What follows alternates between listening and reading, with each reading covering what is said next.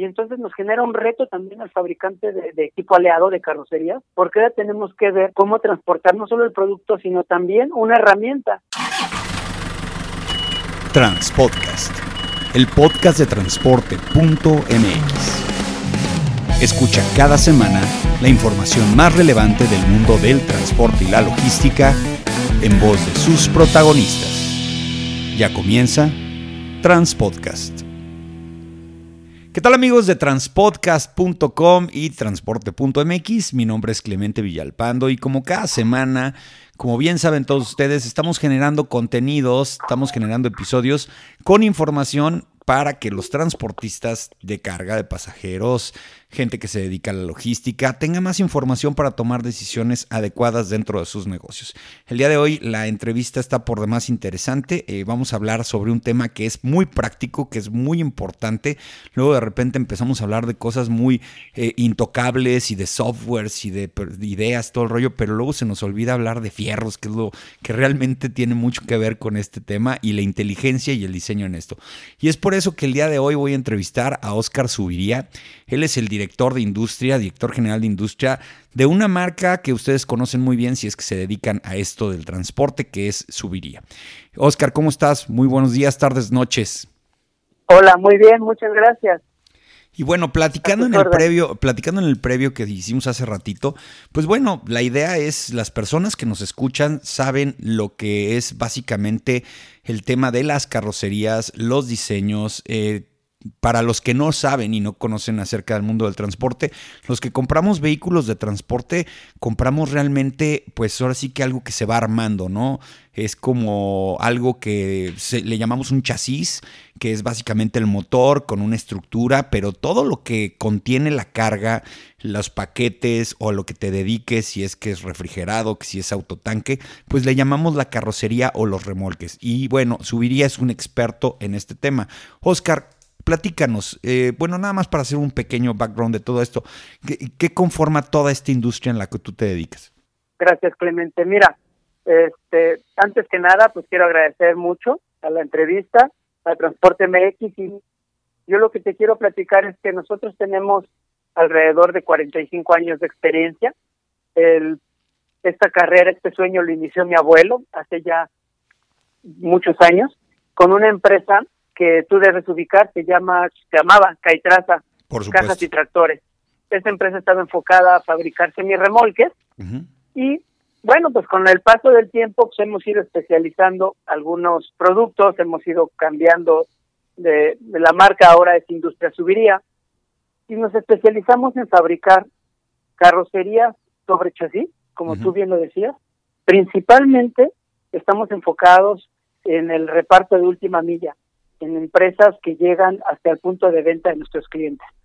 Y otra empresa del grupo, como lo marca la historia, pues seguimos atendiendo el tema de los semirremolques, que es equipo pesado. Oye, mira, vamos, vamos a empezar con algo que creo que es muy importante dentro de lo que es la idiosincrasia mexicana del transporte de carga. Te voy a platicar una anécdota. A principios de este año, antes de que empezara todo este tema del COVID, me invitaron a una expo a la ciudad de Indianápolis. Los que nos siguen en YouTube seguramente pueden ver el video, lo van a ver o ya lo vieron. A una feria especializada que se llama Work Truck Show. Y te voy a platicar, o les voy a platicar a todos de qué se trata. Es el tema de todos los vehículos vocacionales, pero como entre rango medio y para abajo. Y haz de cuenta que tú llegas a una expo de muchísimos metros cuadrados en donde ves todas las aplicaciones que le pueden hacer a un vehículo de transporte. No tanto el remolque de 53 pies o la plataforma de 20, de 40, sino todo lo que puede hacer lo que va arriba del chasis. Y es una industria importantísima en Estados Unidos y que en México estamos empezando a detonar porque generalmente compramos el vehículo que existe, es decir, la carrocería que existe y no la adecuamos. Y tú me platicabas que ahora ya el cambio de chip es que las carrocerías estén totalmente diseñadas para el tipo de trabajo que va a desarrollar la unidad de transporte. ¿Cómo ves esto? ¿Cómo lo están logrando ustedes? Mira, tienes toda la razón. En realidad este tipo de expos nos abren los ojos y a, y a que, como tú dices, poder entender que el vehículo aliado no solamente es tener una caja cuadrada en donde vamos a transportar, sino que podemos sacarle más jugo, podemos encontrar la manera de trabajar mejor, de cómo llevar, eh, transportar nuestro producto, lo que queremos vender, lo que queremos entregar, de una mejor manera, que nos permita ser más eficientes. Siempre hay que tener en la cabeza ser más eficientes. Nosotros hemos entendido esta necesidad por parte de nuestros clientes y nos enfocamos en desarrollar un equipo de ingenieros que aplican diferentes tipos de desarrollos en los que podemos ayudar a nuestros clientes a tener un mejor aliado en su negocio. ¿Cómo? Administrando mejor la carga, ayudando a que el vehículo esté con las mejores medidas que para transportar lo que ellos requieren. Y ahora, un tema muy importante y lo que hemos estado haciendo mucho énfasis, en cuidar el peso. Ya no se trata de tener una carrocería eh, cuadrada, segura, sino ahora se trata de traer también un producto que sea ligero y que nos permita transportar lo que nosotros vamos a vender, que es muy valioso, de una manera segura y con el menor gasto posible de, energía, ya sea de eléctrica o, si es combustible, pues diésel o gasolina, ¿va? Sí, lo que pasa es que antes teníamos la idea de que entre más robusto y más fuerte fuera la aleación de los metales, pues más aguantaba los trancazos. Y ahora ya nos dimos cuenta de que hay productos que sin necesariamente tener este tanto peso, eh, sus compuestos son muy resistentes y durante los últimos 20 años han habido mm, componentes materiales, aleaciones que tienen la misma resistencia que un acero pesado y aguantan los trancazos que aguantaría cualquier este otro material y además le quitas el peso que a final de cuentas tu alguien transportista sabe perfectamente que el, el, consumo de combustible es técnicamente en donde está el negocio, ¿no? Sí, sí, definitivamente. Creo que cada vez entendemos más que llevar los ahorros en nuestro estado de resultados debe ser en el presente. Ya no nos ya no nos sirve tener un activo que nos vaya a durar 15 o 20 años, que ya depreciamos, que ya no nos va a generar ahorros. Queremos tener los ahorros de manera inmediata en los primeros años de nuestro de nuestro producto y entonces ya no tiene caso hacer carrocerías que nos duren 20 años, cuando nuestro chasis lo vamos a cambiar a lo mejor a los 8, a los 10, dependiendo de la estrategia de cada empresa. Entonces ahora lo que hacemos es tratar de generar el máximo ahorro para nuestro cliente en los primeros años de uso. Desde que el vehículo empieza a operar, tiene que empezar a generar ahorros y muchos de esos ahorros están enfocados en el peso del producto. Mira, eh, hay una cosa que yo he visto últimamente, una detonación dos o tres años, que es que las empresas de transporte, de tener una gama de tres o cuatro equipos de transporte, te voy a hablar, ejemplo, una empresa grande que además de hacer consolidado paquetería, pues hace puerta a puerta, ¿no? Entonces tenía sus tractocamiones con sus remolques, ¿no? De lleno. Otra, sus Tortons, que pues compraba el Torton, armaba la carrocería con caja zapatera, sin caja zapatera, que es ese copetito que tiene todavía hasta el último para meterle un cachito más.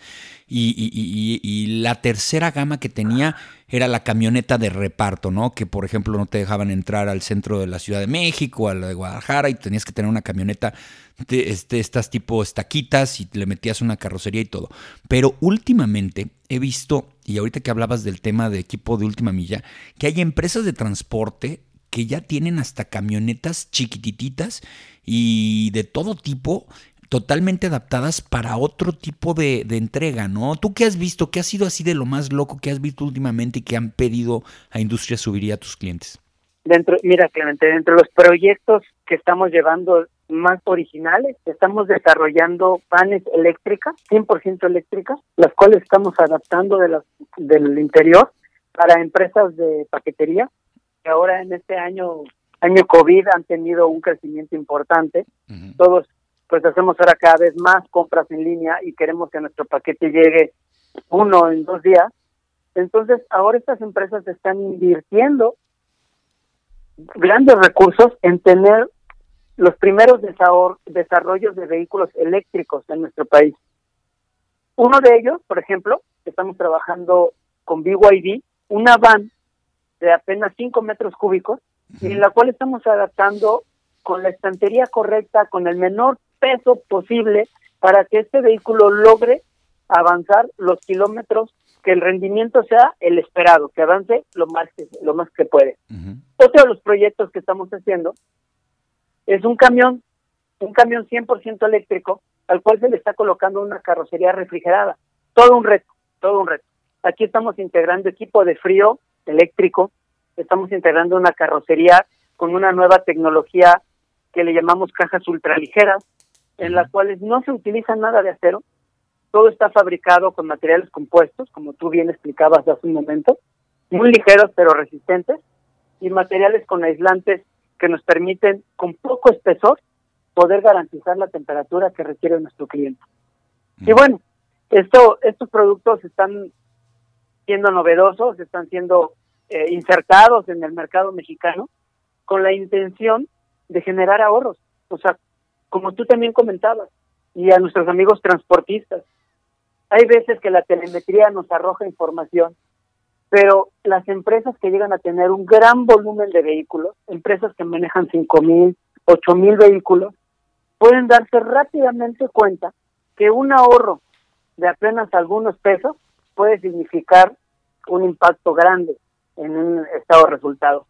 Nosotros lo que tratamos es de replicar estas buenas costumbres, de entender que si a una empresa que tiene ocho mil vehículos le da sentido, ¿por qué no a una que tiene 50 o que tiene 20 vehículos?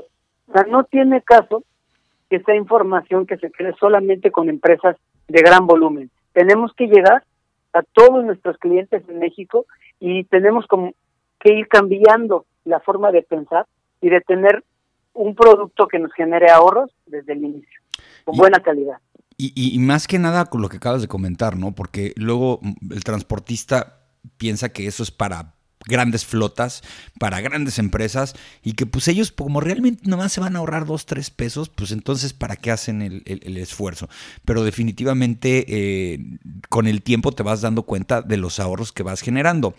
Tú platicabas eh, antes de que entrábamos al aire eh, que también ya desarrollos de equipos de reparto que, que, son de empresas grandes. Tú comentabas lo de Bimbo, yo que voy mucho a expos, me acuerdo que en Logistics Summit el año pasado vi el equipo que viene siendo una como camioneta de reparto también totalmente eléctrica a gas natural eh, licuado y, con carrocerías muy ligeras.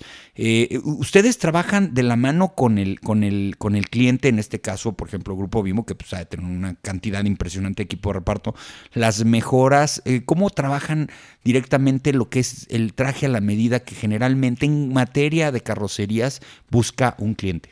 Te platico.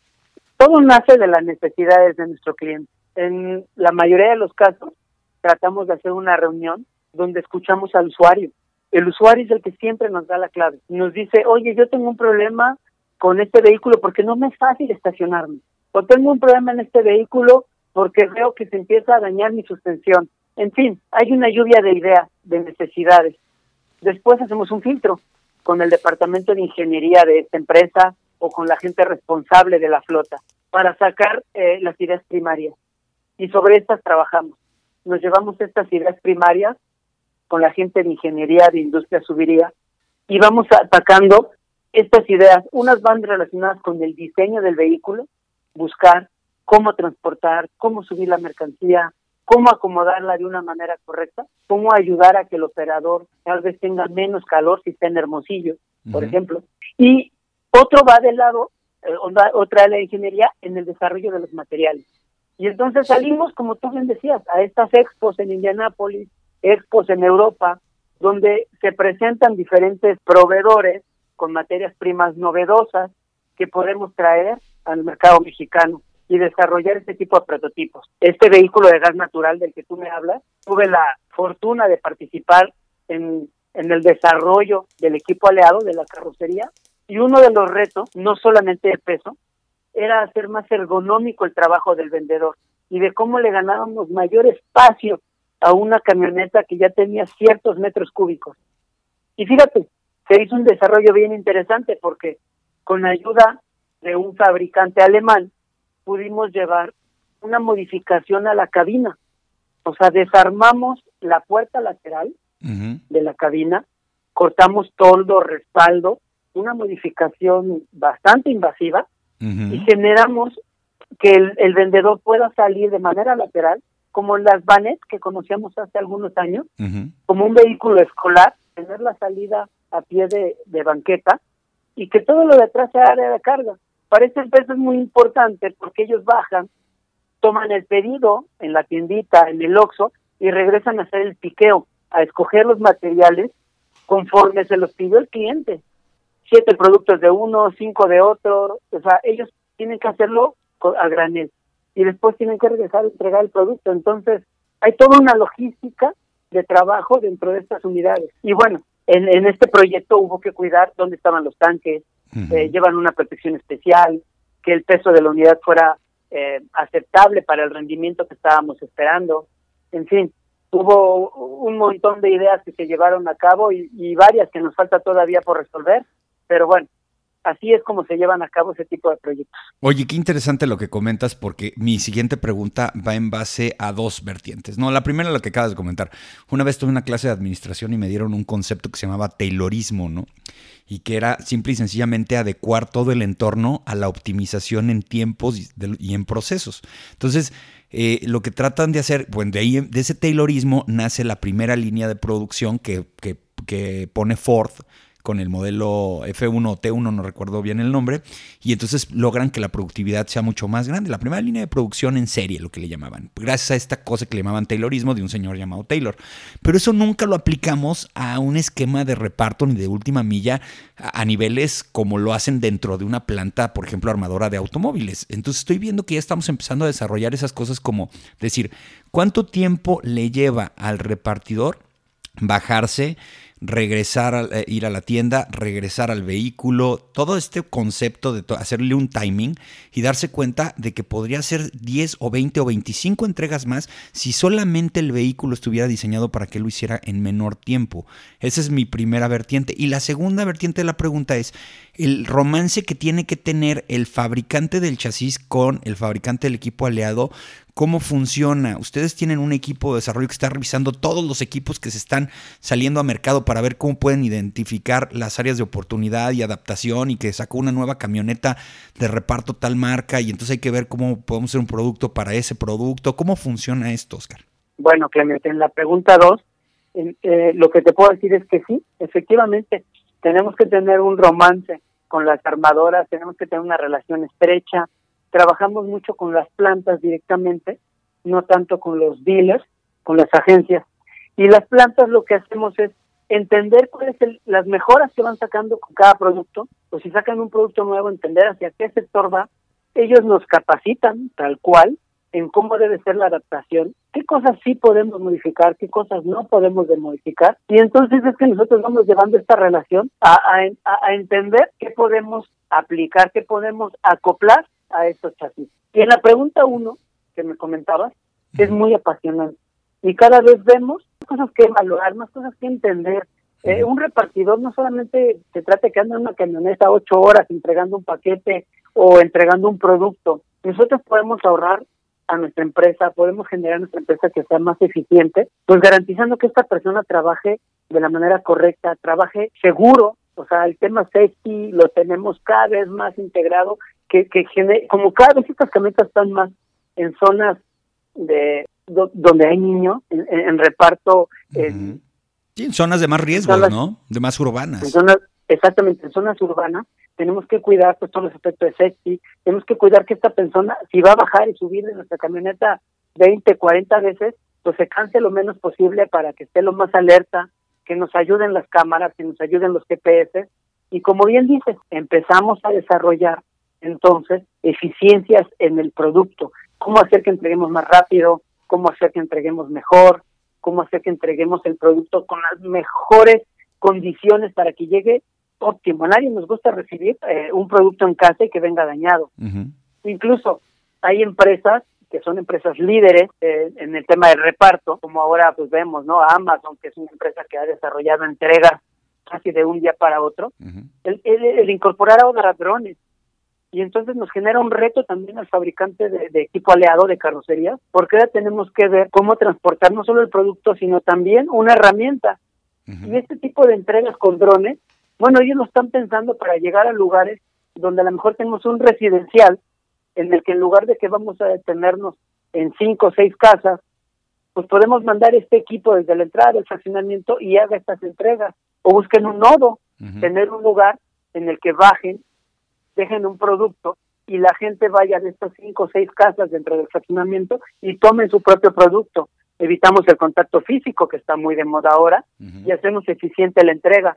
Entonces, es un tema apasionante, como, como bien decías, Clemente, y cada vez estamos aprendiendo que si logramos tener equipos que nos permitan hacer nuestras entregas mejor y más rápido, nuestro cliente va a estar con nosotros.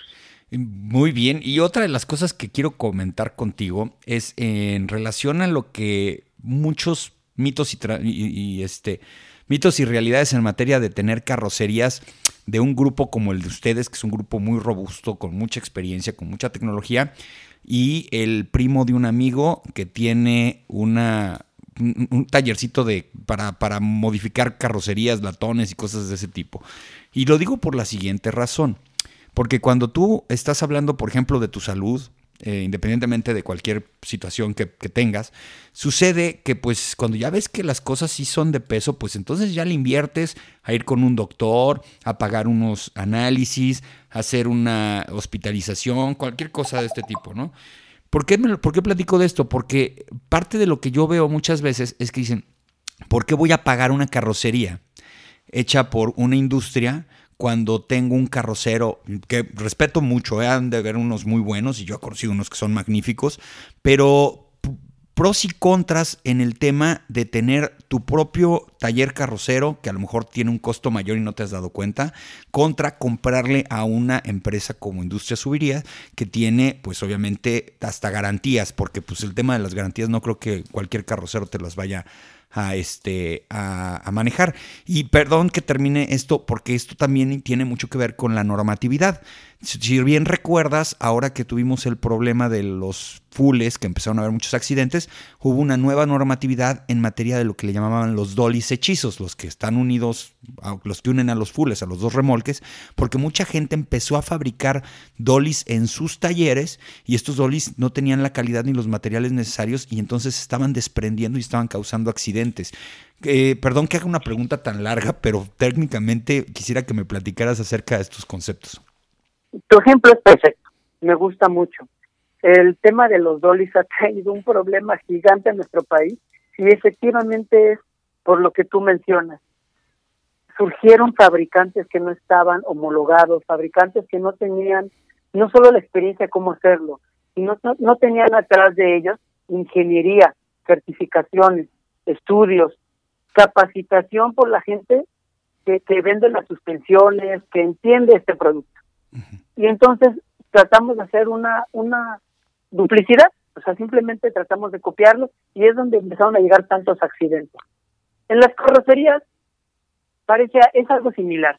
Tal vez no tenemos un equipo con el riesgo que tiene un dolly, como tú mencionas, pero lo que buscamos transmitir a nuestros clientes es esa expertise de decirles, oye, ya no te quedes con el producto de hace 10 o 15 años, evoluciona, ahora hay nuevas prácticas, hay nuevos materiales que le van a traer ahorros a tu negocio. O sea, lo que yo busco con nuestro equipo de venta es poderle trasladar a nuestros clientes que, logren tener ahorros en su, equipo, que no solamente se queden con una inversión inicial y después se, lo, se olviden. Otro de los puntos, como bien mencionaba, es que tienen atrás de ellos el respaldo de una compañía que lleva 45 años en el mercado y que definitivamente vamos a entregarles garantías con bastante importantes, tenemos cobertura a nivel nacional y que estamos ahí presentes, que vamos a estar ahí para dar la cara y responderle con productos que sean muy competitivos. Maravilloso, Oscar. Ya por último, dinos tú cómo visualizas los próximos años de esta industria. Eh, veo que el cambio tecnológico en todos los sentidos está generando oportunidades.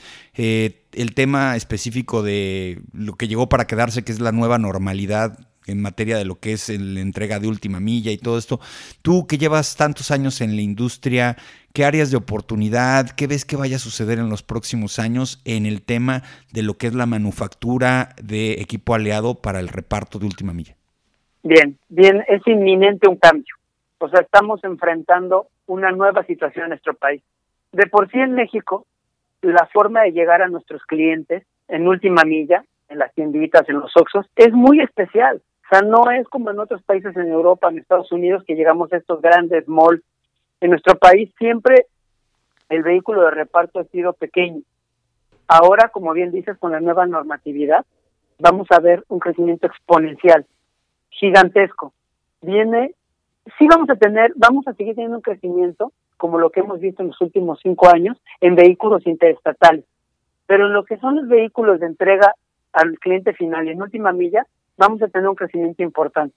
No solo por la normatividad, sino porque nuestro cliente, en nuestro país están entrando nuevas formas de hacer negocio, donde vamos a estar buscando llegar a nuestro cliente de, de última milla.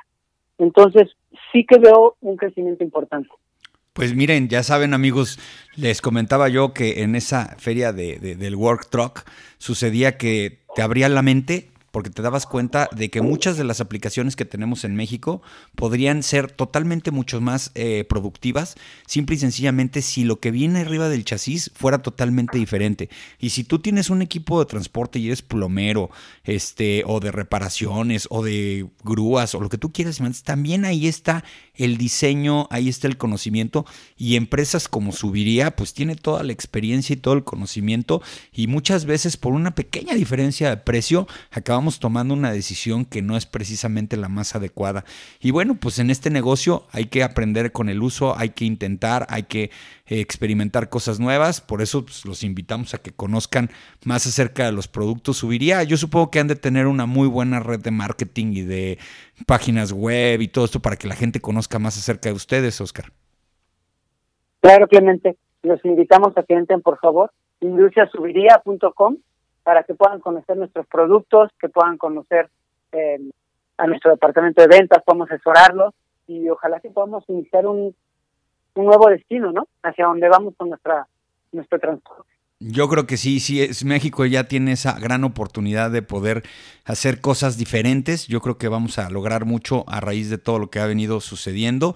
La última milla, lo decían el otro día, es definitivamente un valor agregado. Muchas personas que se acercan a nuestro portal y nos mandan correos nos dicen, oye, estoy viendo si cambio mis camiones por equipo de reparto. ¿Qué tal te parece la idea? Digo, es lo mejor que puedes hacer ahorita muchísimas empresas de reparto de, de, parcels, dígase UPS, FedEx, todo, están subarrendando equipo para poder cubrir con la demanda y entonces hay que moverse rápido con equipo de calidad. Sí, tal cual. Creo que es muy importante que sepamos invertir hacia dónde van nuestros recursos y que lo hagamos de una manera exitosa. Maravilloso. Pues muchas gracias a Oscar Subiría, director general de Industria Subiría, por esta plática. Espero que les haya parecido interesante. Nos que nos dedicamos a esto, pues la verdad es que nos apasiona mucho. Y si no te dedicas a esto, pues espero que hayas aprendido algo nuevo a final de cuentas. Oscar, te agradecemos mucho la oportunidad y tu tiempo. Te agradezco. Mando un saludo a toda la audiencia de Transporte MX.